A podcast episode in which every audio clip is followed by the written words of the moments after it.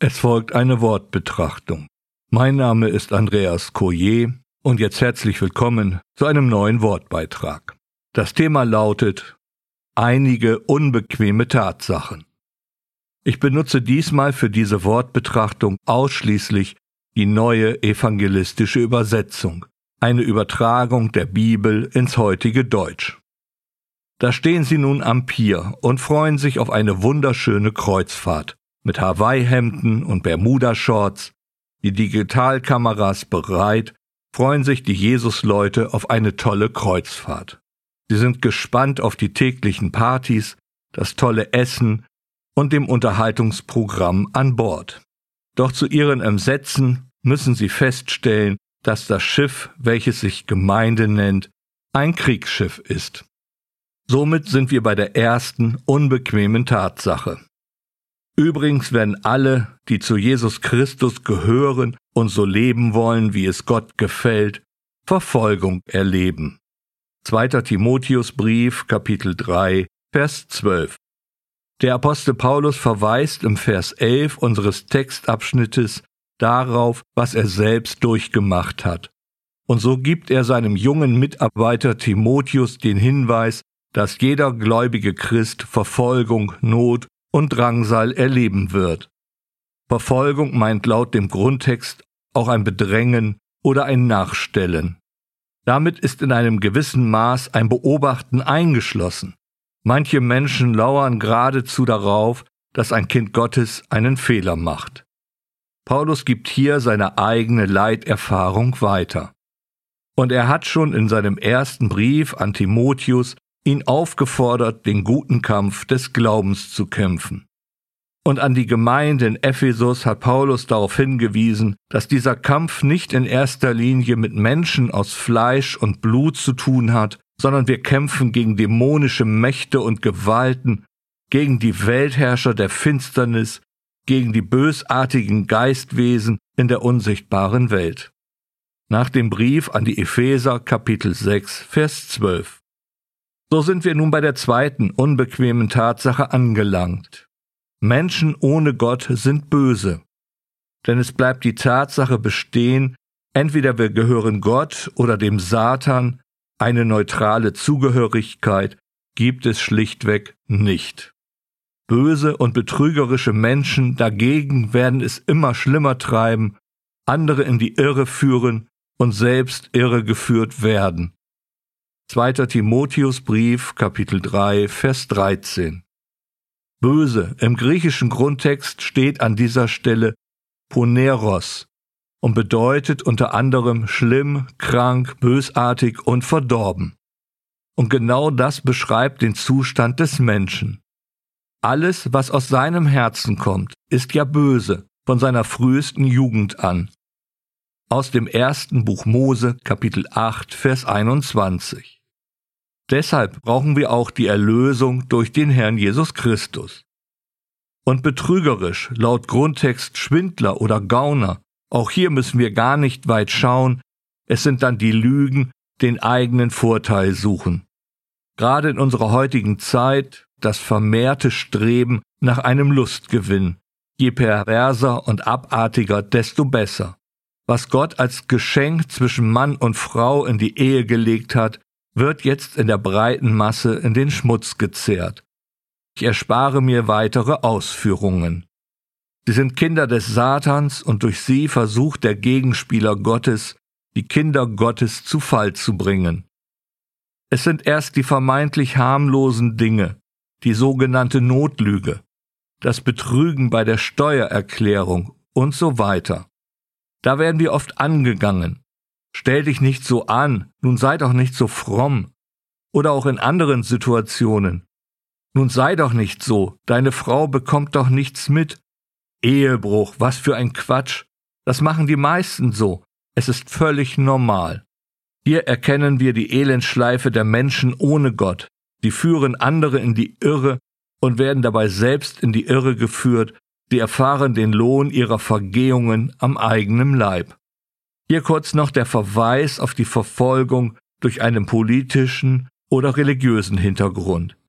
Da sind es nun nicht die Versuchungen durch den Nächsten, Nein, hier ist eine ganz andere Ebene. Es zählt nur die Meinung und Sichtweise des jeweiligen Systems. Die Folgen kennen wir unter anderem aus der Presse, dem Rundfunk oder Fernsehen. Die weltweite Christenverfolgung. Jetzt sind wir bei einer weiteren, der letzten unbequemen Tatsache angekommen. Die Bibel ist Gottes Wort. Die ganze Schrift ist von Gottes Geist gegeben und von ihm erfüllt. Ihr Nutzen ist entsprechend. Sie lehrt uns die Wahrheit zu erkennen, überführt uns von der Sünde, bringt uns auf den richtigen Weg und erzieht uns zu einem Leben, wie es Gott gefällt. 2. Timotheusbrief, Kapitel 3, Vers 16. Im Grundtext steht da wörtlich, die geschriebene ist Gott gegeistet. Im altgriechischen Graphe Theopneustos. Also das geschriebene Wort ist von Gott gehaucht, inspiriert. Das können wir gerade im Alten Testament an vielen Stellen nachlesen, dass Gott die Menschen aufforderte, seine Anweisungen aufzuschreiben.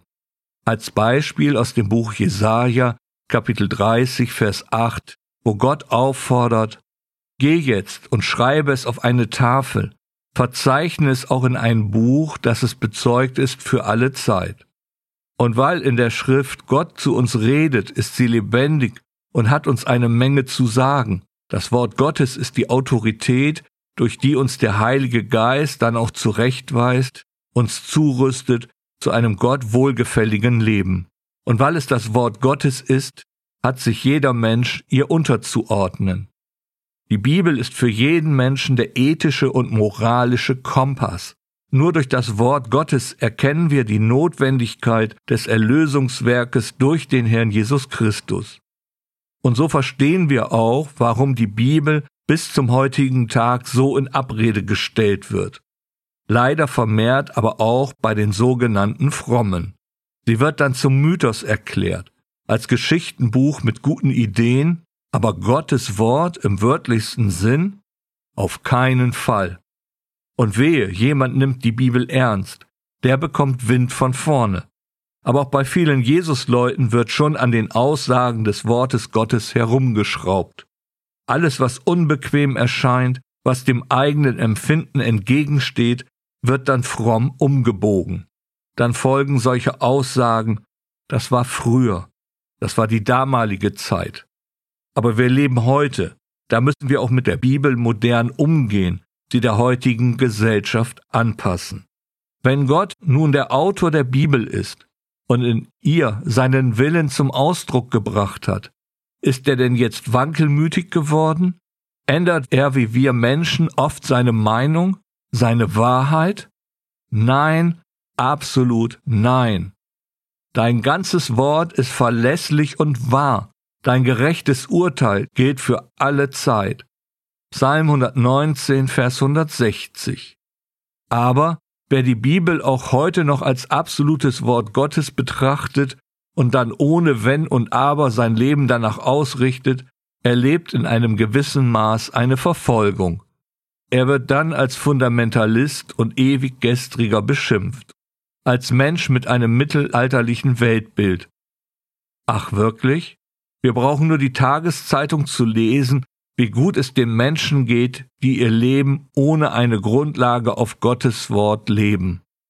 Und so ist dann für die gläubigen Christen das Wort Gottes keine unbequeme Tatsache, sondern die Grundlage des Glaubens und eine unendliche Quelle des Trostes und der Kraft für den Glaubensalltag. Aber sei wie es sei, wenn wir uns den unbequemen Tatsachen stellen, mit denen unser Glaubensleben konfrontiert wird, erleben wir dennoch den Trost Gottes. Aus dem Wort Gottes wissen wir, dass das Beste, das Schönste noch kommt. Mag unser Leben einer Wüstenwanderung gleichen, mit Verfolgung, Hunger und Durst, so haben wir das gelobte Land als Ziel vor den Augen. Uns Kindern Gottes erwartet am Ende die ewige Gemeinschaft mit dem Herrn Jesus Christus in der Gegenwart Gottes. Das ist dann unsere Belohnung dafür, dass wir in den Verfolgungen, Versuchungen und Bedrängnissen treu und standhaft geblieben sind. Und in dieser Hinsicht dürfen wir die Zusage des Herrn Jesus Christus aus dem zweiten Kapitel der Offenbarung für uns in Anspruch nehmen. Bleib mir treu bis zum Tod, dann gebe ich dir den Siegeskranz des Lebens. Amen.